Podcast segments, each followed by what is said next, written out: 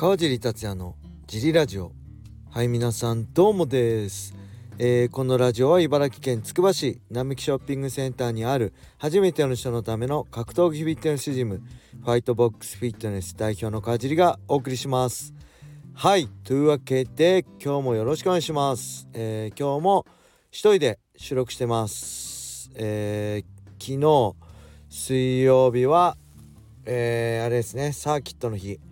18時からと18時からサーキットクラス。19時からビギナーキッククラス、えーそして20時からもサーキットクラスであるんで、えー18時からのサーキット。そして19時からのビギナーと連続参戦する人や、えー19時からのビギナー20時からのサーキット。と連続参戦する人も多いんですけど、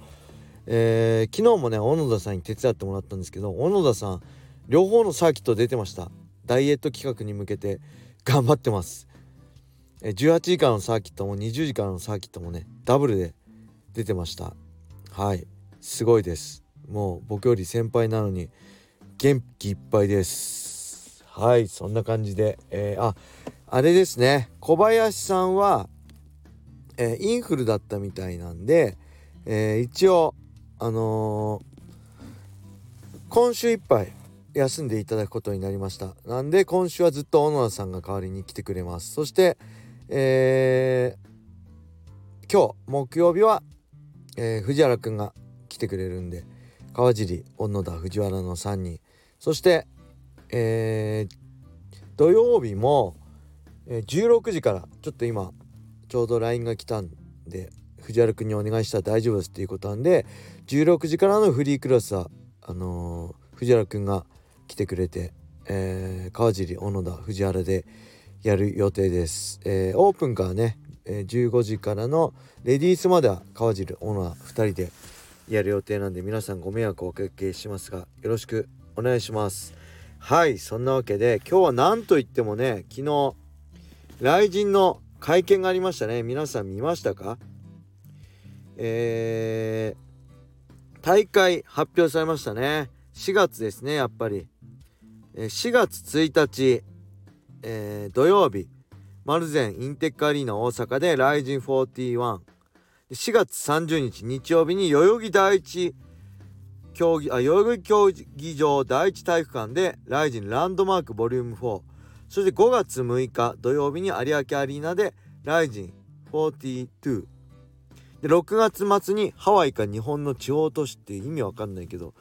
どっちなんだろう。があって7月末に埼玉スーパーアリーナ9月末に埼玉スーパーアリーナ10月に愛知県体育館そして12月31日日埼玉スーパーアリーナ。と12345678大会が発表された上で、えーもうちょっとあるみたいですね。10, か10大会か11大会あるとのことで。これ選手としてはめちゃくちゃホッとしますよね。前も言ったけどドリームの時はこの年間スケジュールが出るまで本当に今年やんのかなってあの半信半疑でビビってたんですけど一回こうやってスケジュール出してもらえるとねあ今年も埼玉スーパーアリーナあるんだと思ってあのー楽しみっていうか安心しますよね。ドリームの時はこれなかったですね。なかなか年間のスケジュール発表されなくて近場だけでいつもドキドキしたの記憶にあります。はい。そしてえーこれですね。代々木第一体育館初進出ですね、えーよく K1 でねやってるんで K1 のイメージなんだけど雷神が初進出。そして有明アリーナも新しいとこですよね。確か井上尚弥選手がやったとこですよね。これも楽しみです。僕もまだどこに入るかわからないんですけど一応解説として参加する予定なので楽しみですね。そして大阪大会カードカード発表されました。これっ端から結構熱いカードありましたね皆さんえー、新竜選手が出ますね新竜選手この前刑事風流で、えーフライ級チャンピオンになったね新竜選手が出て北方選手と対戦そして、えー石塚選手が、えー金太郎選手とやりますねこれバンタム級チャンピオンですよねディープの石塚選手から金太郎選手と、えーそして堀江選手が1年数ヶ月ぶりの復帰ですよね。いきなりケラモフとねお互いケラモフを怪我して欠場してたんで怪我明けにお互いこれ勝った方フェザー級のトップ戦線来そうですね。そして浩二選手と芦澤選手がルールは載ってなかったんでまだ調整中とのことで結構面白いカードですね。そしてあれですよね現在発表されている、えー、平本選手対斉藤選手牛久選手対、えー、朝倉選手。もともとは別大会分けるってことだったんですけどなんか一緒に同じ大会でやるってことで、えー、4月30がランドマークなんで金網。5月6日が有明アリーナ。ナンバーシリーズなんで多分リングだと思うんでこれどっちかでどっちでやるかで結構戦い方も変わってくるしもしかしたら結果も変わってくる可能性もありますよね。できれば僕はあのケージで見たいですね。この2人4人の戦い。はい。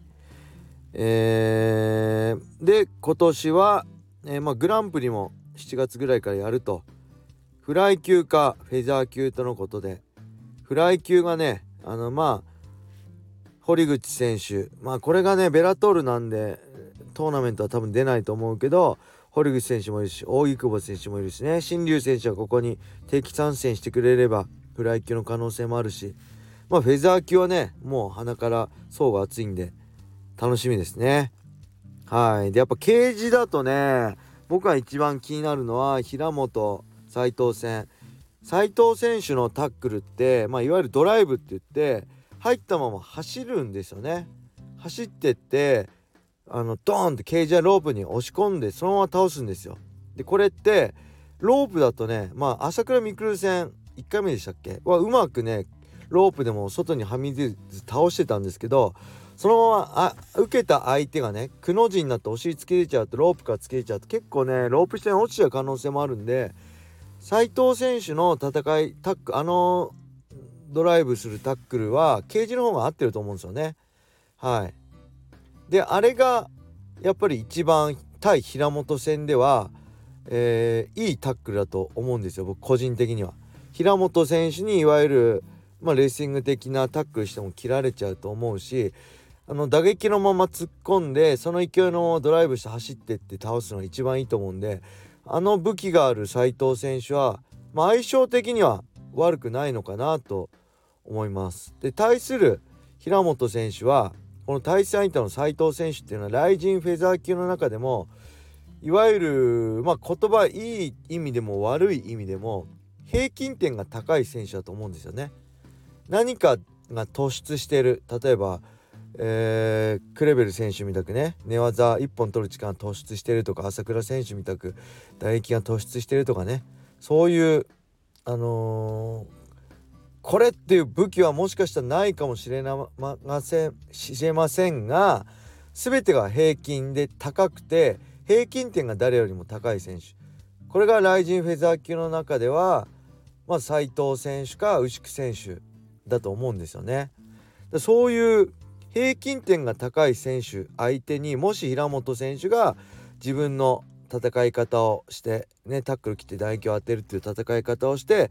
仮に勝つことができればこれはもうすごいことだと思います。また一皮向けて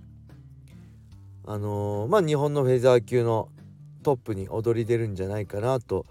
思いますね。なんで戦いとしては逆に斉藤選手が平均点から何か一つ武器を身につけてるかもう何でもいいと思うんですよね。あの唾液でも寝技だったら特になんだろう僕だったら川ちゃん固めとかありますけどこれやこの形になったら負けないっていう何か武器がねこの1年の間に作れてるかそして平本選手はその平均点の高い、えー、斉藤選手相手に勝ちきれるかこの辺がね見どころとして僕はめちゃくちゃ楽しみです。でそれを見るにはやっぱケージが一番映えるかな、うん、リングで落とされちゃったらねちょっとどこどこ痛めたとか言って結構あとケチがついちゃったらもったいないんで是非ケージで見たいなと思います。そしてこの試合を解説できたらねすごい幸せだなと思いますね。はい。でなんだろう。まあその上でね海外の USC のトップ選手なんかは平均点が高い上で何か突出した武器があるっていう形なんでまずまあ本人が言ってるようにね USC のチャンピオンになるんで目指すんであればここは平本選手としては乗り越えなきゃいけないとこですね。お互いなんで負けられない試合なんでめちゃくちゃ楽しみです。はいそんな感じでいよいよね今週末はその前に2月5日日曜日はベラトル290があります。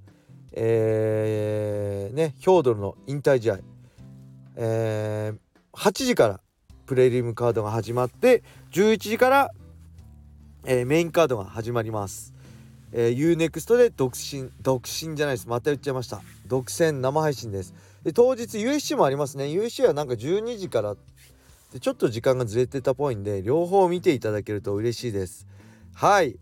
えー、そんな感じでしょうか。レターもねえー、まあ3人で答えるレターがあるんですけど僕1人用のレターをないと僕これ独り言言ってすぐ終わっちゃうんで。はい。お待ちしてますよ皆さん。楽しみですね。今年も来人から目が離しません。